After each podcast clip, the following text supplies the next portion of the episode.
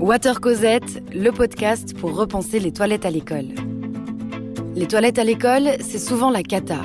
Il n'y a pas toujours de papier ni de savon, les chasses coulent, il n'y a pas de verrou, pas de planche, l'accès est limité au récré.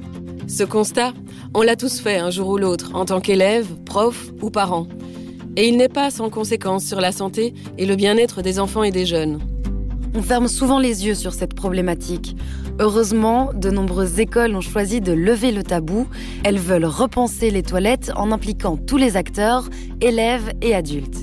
On vous emmène à la rencontre des établissements qui ont décidé de ne plus tourner autour du pot et ont demandé de l'aide pour faire des toilettes un lieu accueillant, adapté et respecté de tous.